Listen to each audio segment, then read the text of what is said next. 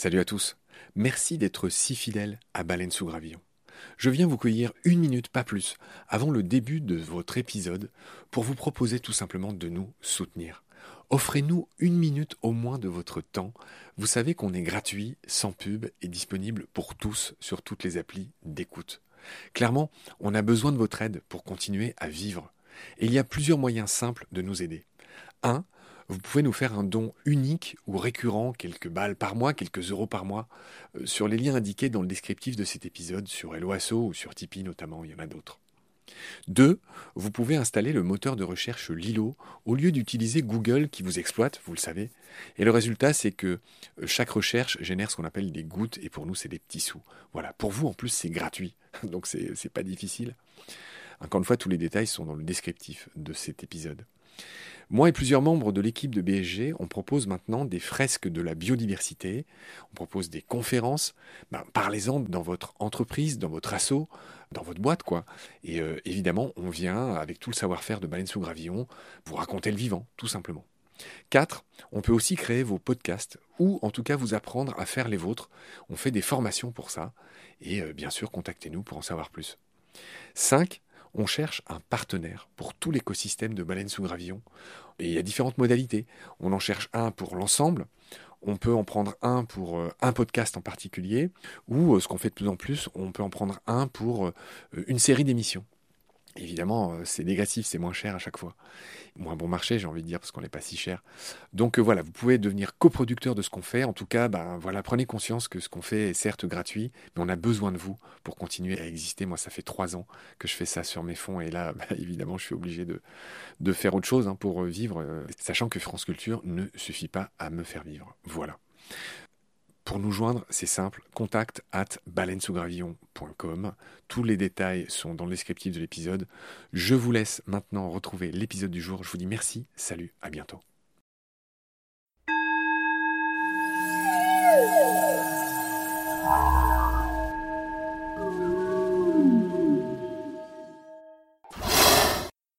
Salut à tous, ravi de vous retrouver. On est à Montier, on est avec le, un des deux parrains de cette année du festival de Montier 2023. J'ai la chance d'être avec Pascal Maître. On a fait mille jeux de mots euh, dans les épisodes précédents, on va pas on va pas le faire à chaque fois. Tu es un photojournaliste. Tu bosses euh, pour National Geographic, tu bosses pour Paris Match, tu bosses pour plein de titres prestigieux à travers le monde. Et tout simplement, ce qu'on fait dans ces épisodes avec toi, c'est qu'on explore quelques-unes des photos que tu as choisi de partager avec nous ici euh, à Montier, en Haute-Marne. Hein. Et donc, j'ai vu tes yeux, Pascal, s'illuminer quand tu m'as montré cette photo. Tu m'as dit, oulala, là, là, là, il y a une histoire. Oui, alors là, on est au Pérou. C'est une mine d'or. Ça s'appelle la Rinconada. C'est la ville qui est officiellement considérée comme la ville la plus haute au monde, 5400 mètres, où vivent 85 000 personnes, dont 30 000 mineurs. C'est une mine d'or qui date depuis très longtemps et elle a la particularité d'être dans un glacier. Et donc, pour accéder aux minerais, ils sont obligés de percer le glacier. Donc, ça fait un univers qui est assez fou.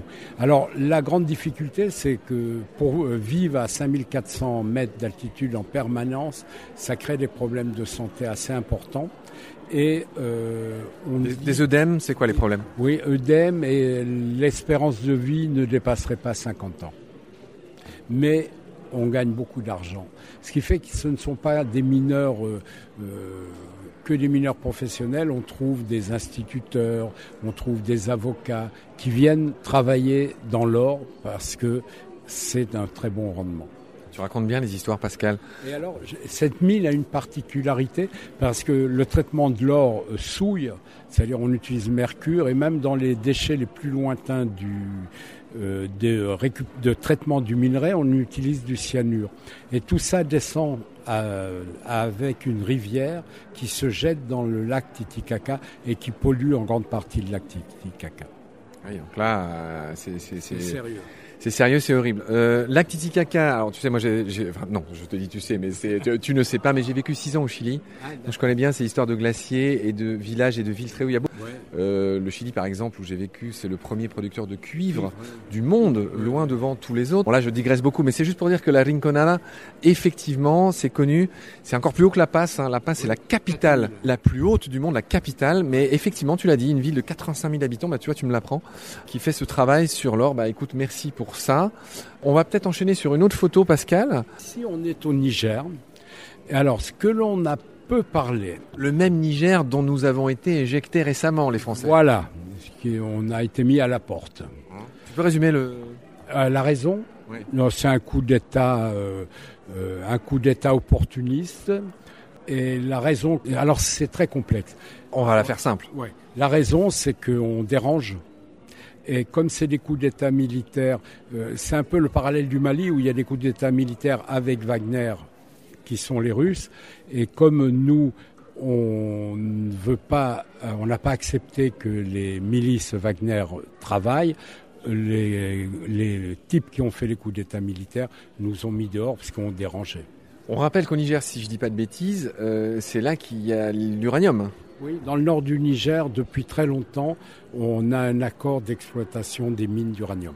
Areva, euh, les Français, leur particularité, c'est qu'on, nous, notre énergie, c'est surtout le nucléaire, donc l'uranium. Ouais, je crois que 30% de l'uranium utilisé dans les centrales nucléaires françaises viennent d'Arlit, euh, du nord du Niger. Merci pour ce rappel, Pascal. Qu'est-ce qu'on voit sur cette photo? Alors, on voit un migrant. Ce, que l'on, ce, ce dont on a peu parlé, c'est qu'au Niger, il y a une ville qui s'appelle Agadez, qui est la capitale des migrants. C'est-à-dire tous les migrants euh, d'Afrique de l'Ouest, c'est-à-dire Mali, Ghana, Côte d'Ivoire, tout ça, ils remontent sur cette ville parce que cette ville est un carrefour. C'est-à-dire pour euh, sortir de cette partie d'Afrique, il y a deux options. Soit on monte par l'Algérie, à partir du Niger, on peut monter par l'Algérie, soit, ce qui est le plus courant, on passe par la Libye. Et à ce moment-là, en partant d'Agadez, de, la ville du Niger, on va traverser tout le désert du Ténéré. Et après, on va remonter en Libye. Et après, les migrants prendront les bateaux. Il y a eu beaucoup de morts dans la mer, mais il y en a eu beaucoup dans le désert. Ce dont on a peu parlé, parce que c'est difficile d'y aller.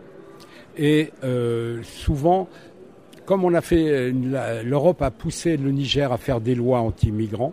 Donc les migrants maintenant sont avec leurs passeurs passent par des pistes pas fréquentées et quand il y a des problèmes, ben ils crèvent. Euh, et quand euh, tu fais cette route, tu trouves des tombes, tu trouves les, choses abandonnées des migrants. En plus, en Libye, les, migrants sont traités comme, comme moins que des animaux, viol, euh, on leur pique tout ce qu'ils ont. Enfin, c'est horrible ce qui se passe toujours dans cette ville à Galès, les migrants qui fuient la Libye arrive et moi j'ai vu des migrants, dont un migrant ivoirien, vous expliquait qu'il était torturé à l'électricité, en direct le téléphone à la famille, et demain s'il n'y a pas tant de dollars, tant de milliers de dollars, on continue. C'est effrayant. Euh, Pascal, pour finir l'épisode, euh, là on voit des bidons sur ce camion. Concrètement, c'est quoi? C'est l'eau. Parce qu'on traverse tout le désert et donc euh, on amène de l'eau. Ça paraît dingue. En fait, il pourrait avoir une citerne, mais au lieu de ça, ils ont plein de bidons. Ouais. Et alors les bidons, chaque migrant a le sien en général. Chaque personne a son propre, sa propre capacité d'eau. Et le reste, ce sont des objets qui vont être vendus sur, en arrivant. Très bien Pascal. Alors on, voilà, on s'est encore fait une petite série de photos avec toi. Je te retrouve très vite peut-être pour une dernière si tu m'accordes cette patience. D'ici là, prends soin de toi. Salut. À bientôt Marc.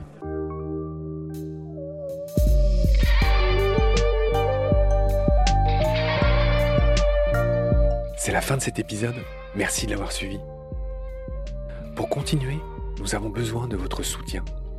Et vous pouvez nous aider simplement, en quelques clics et gratuitement. Il suffit par exemple d'utiliser le moteur de recherche solidaire Lilo. Ainsi, chacune de vos recherches sur Internet générera des gouttes qui seront reversées au projet de votre choix, comme Baleine sous gravillon par exemple. Vous pouvez par ailleurs vous abonner à nos podcasts comme d'habitude, partager les liens, devenir adhérent de l'association BSG ou encore faire un don sur Helloasso ou sur Tipeee.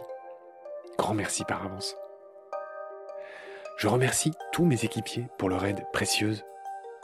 Je vous retrouve bientôt pour de nouveaux épisodes. Et d'ici là, prenez soin de vous et de ce qu'il y a autour de vous. Merci. À bientôt.